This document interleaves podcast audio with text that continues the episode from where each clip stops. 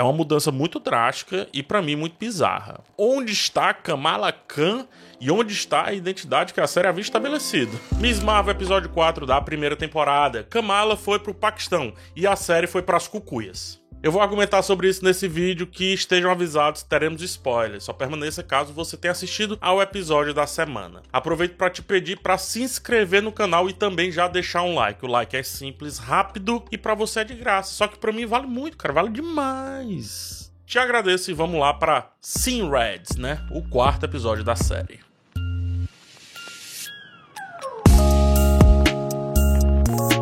Como coloquei no título desse vídeo, a série descarrilhou. E eu aprendi que pode usar descarrilou e descarrilhou, tá? Pode usar os dois. Mas enfim, na tentativa de criar uma jornada de busca, conectando Kamala ao seu passado e ao passado dos seus familiares, pode até ter colocado a personagem em um ambiente propício para bons temas, ou seja, a ideia é boa. Só que o roteiro do episódio não encontrou o trem certo e tirou a série da sua própria identidade. Esse quarto episódio parece de qualquer série, menos da que vinha sendo apresentada, menos da que vinha sendo construída, ou menos da própria Miss Marvel. Uma série que estava esteticamente muito bem organizada e, mais do que isso, que sabia despejar os seus temas e subtemas sem se deixar atrapalhar por alguma ação ou aventura fajuta. Porém, o pior lado de Bollywood sequestrou a série e eu só espero que devolvam a tempo. Apesar do roteiro é, ser visivelmente o maior causador dos piores momentos do episódio, coisa que eu vou falar mais à frente, e até aqui não só do episódio, tá? É, da temporada como um todo, é preciso destacar a direção atrapalhada da Charmin Obaid, cineasta que já teve dois curtos documentários ganhadores do Oscar. Um deles é o brilhante Uma Garota no Rio, que nos traz um tanto da realidade da mulher paquistanesa através de uma garota que luta na justiça contra a sua sentença de morte por ter se apaixonado. O tom denúncia da documentarista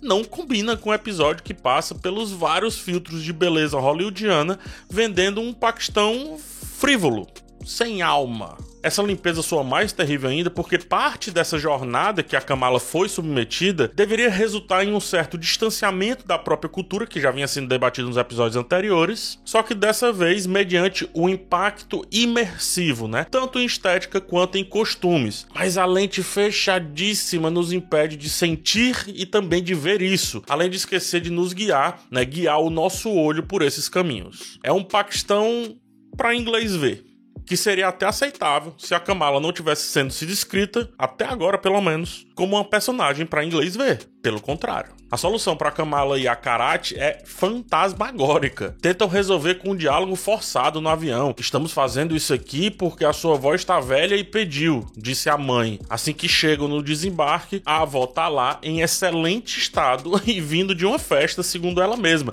Piora, tudo isso foi decidido literalmente de um dia para o outro. Ontem foi o casamento do seu irmão, hoje estamos indo ao Paquistão.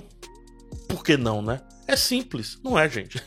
a recepção dos primos é igualmente forçada, como se preferisse que a Kamala não estivesse lá, só que é algo que não foi trabalhado de maneira pregressa em nenhum momento. Piora, é, quando estão em uma incursão turística, decidem sem cerimônias deixar a garota ali na confusão da cidade e o roteiro sugere que a internet de karate proíbe que a Kamala use GPS. Tudo na tentativa de criar a sensação de choque cultural que nem design de produção e nem as escolhas da direção estavam conseguindo vender direito. O episódio soa tão deslocado, mas tão deslocado, que parece ter sido feito antes ou sem o consenso dos três primeiros episódios aqui dessa temporada. O que foi estabelecido em identidade visual da série e identidade da própria Kamala Khan enquanto personagem não é respeitado. A menina que vive a cultura digital, a internet, a sua própria arte foi substituída por uma impostora que nem de longe se parece com ela em atitude e em soluções. Isso se torna evidente quando a linguagem da série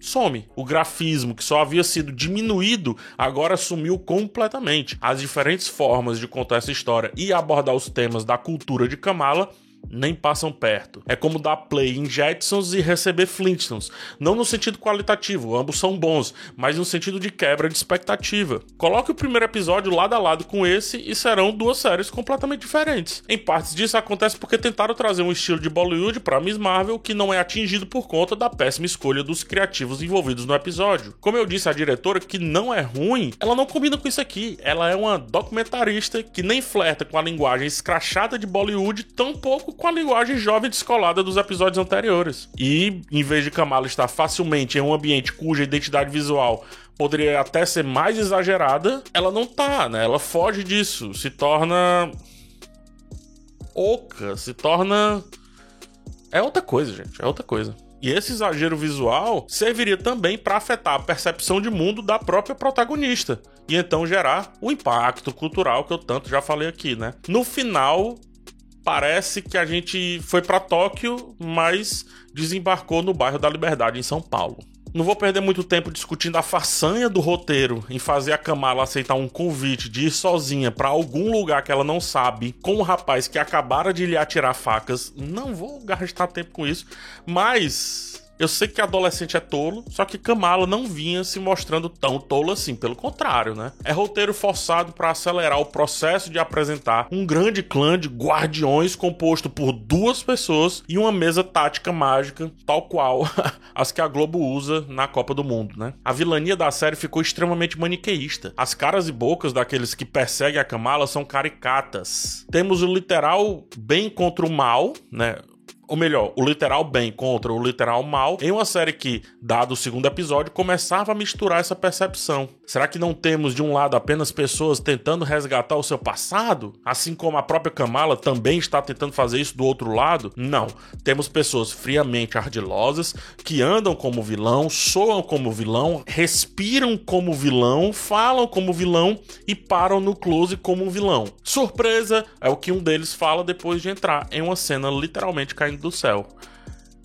Pelo amor de Deus, gente. Para não dizer que tudo é abaixo do medíocre, há uma vaga tentativa de trabalhar o tema da maternidade a partir de outros aspectos. Antes a gente tinha a partir do aspecto Kamala versus sua mãe, e agora a mãe de Kamala fica diante da sua mãe, no caso a avó da Kamala, e começa a enfrentar diversos momentos chatos como os que proporciona a sua filha, mostrando que as discordâncias entre ela e Kamala são apenas provindos do choque geracional ou da proteção exagerada. Muniba, né, que é o nome da mãe dela, tem as únicas boas cenas do episódio. Numa delas é confrontada sobre o seu passado rebelde, mostrando de onde vem o ímpeto da Kamala. E noutra, quando a sua mãe a confronta sobre ter deixado a família de lado e fugido ali de algo que ela nem sabe bem o que é, né? Que ela não consegue pragmatizar ou que ainda não quer pragmatizar, pelo menos pra gente. Kamala foge de casa algumas vezes, ao longo dessa curta jornada aqui da temporada, né?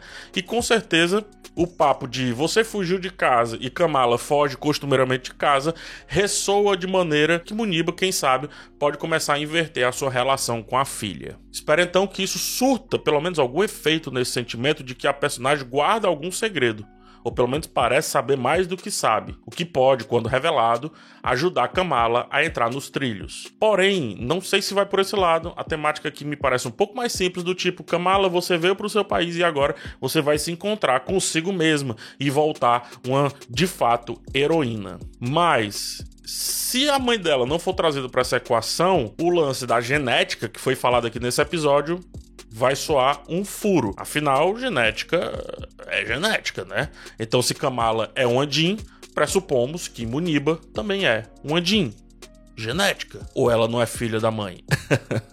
Kamala tá se aproximando dessa identidade de Miss Marvel que a gente já conhece dos quadrinhos e que já, obviamente, já vem sendo esperado desde o primeiro episódio, né? O seu uniforme tá sendo construído aos poucos no ritmo que ela também vai dominando os seus poderes e se entendendo nessa equação. É muito impessoal, um personagem quase aleatório para quem só vê a série dar parte do uniforme de Kamala, porém, pelo menos a construção visual tá sendo feita com certa calma é uma história de origem e esses caminhos aí são comuns. Primeiro veio a máscara, depois o vestido e então agora o colete. Falta só, se eu não me engano, o lenço, né? Salvo engano, falta só o lenço. Quem sabe esse lenço virá aí da sua própria mãe, se não, que venha com algum significado realmente relevante, dada a importância simbólica dessa parte do seu uniforme. Terminamos com Kamala indo para o dia da repartição, assunto que já abordei em um dos vídeos aqui das análises da série, que pode se conectar com o futuro da Kamala do MCU, ou seja, talvez esse poder dela consiga fazê-la mais do que apenas uma pessoa que consegue projetar as coisas, então se liga talvez com a questão da América Chaves, né? E também com a Capitã Marvel, quem sabe. Mas é só um flerte, ainda não temos as informações e eu realmente espero que a gente saia logo desse contexto mal construído, coisa que eu acho que ficaremos por pelo menos mais um episódio, uma vez que o quinto episódio foi realizado pelas mesmas pessoas desse episódio de agora. Então que pelo menos o roteiro consiga dar boas soluções ao que vem por aí. Caso contrário, é deixar tudo pro sexto episódio, sexto e último episódio da série ou da temporada que Dado o balanço geral, dá para considerar essa façanha, né? É uma série que tem três bons episódios, um terrível agora, e mesmo se tiver um episódio ruim no próximo, o sexto ainda consegue resolver. Mas é como eu disse, né? Parece que os episódios 1, 2, 3 foram feitos sem que os responsáveis pelo episódio 4 trocassem um, um almoço, né? Uma conversa sobre as decisões criativas que a série vinha tendo. É uma mudança muito drástica e para mim muito bizarra. Onde está Kamala Khan? E onde está a identidade que a série havia estabelecido? Essas são as perguntas que ficam e eu estarei aqui semana que vem ainda nessa busca. Espero também te ver na semana que vem no próximo vídeo, tá? Até lá, um forte abraço e tchau.